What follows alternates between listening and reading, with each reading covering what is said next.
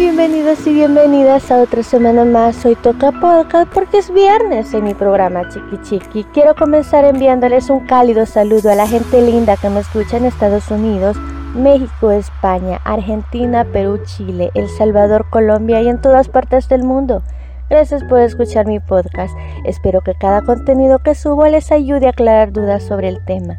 Y les invito a que me escriban y me sugieran los contenidos que desean escuchar.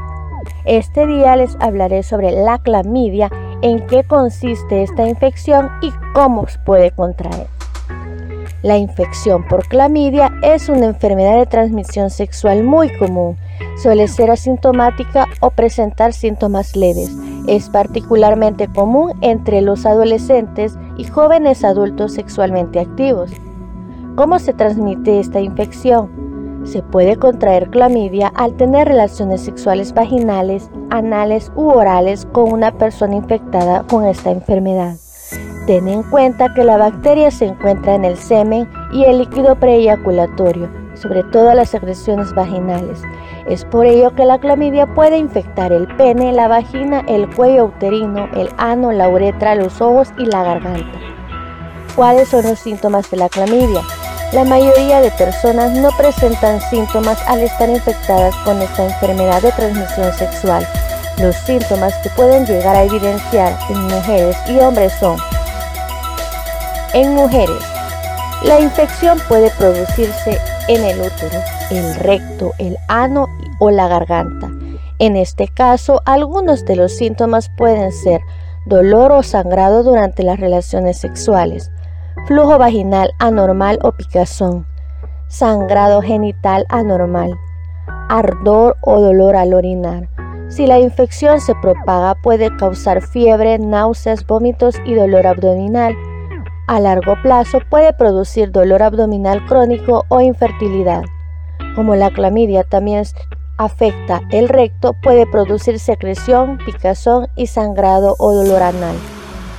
En hombres se puede presentar la infección en la garganta, en el recto o la uretra y los síntomas son ardor o picazón en el orificio del pene, dolor e inflamación de uno o ambos testículos, secreción por el pene, ardor o dolor al orinar, secreción, picazón, sangrado o dolor anal. Ojo, que padecer uno de los anteriores síntomas no es necesariamente tener clamidia. ¿La clamidia tiene cura?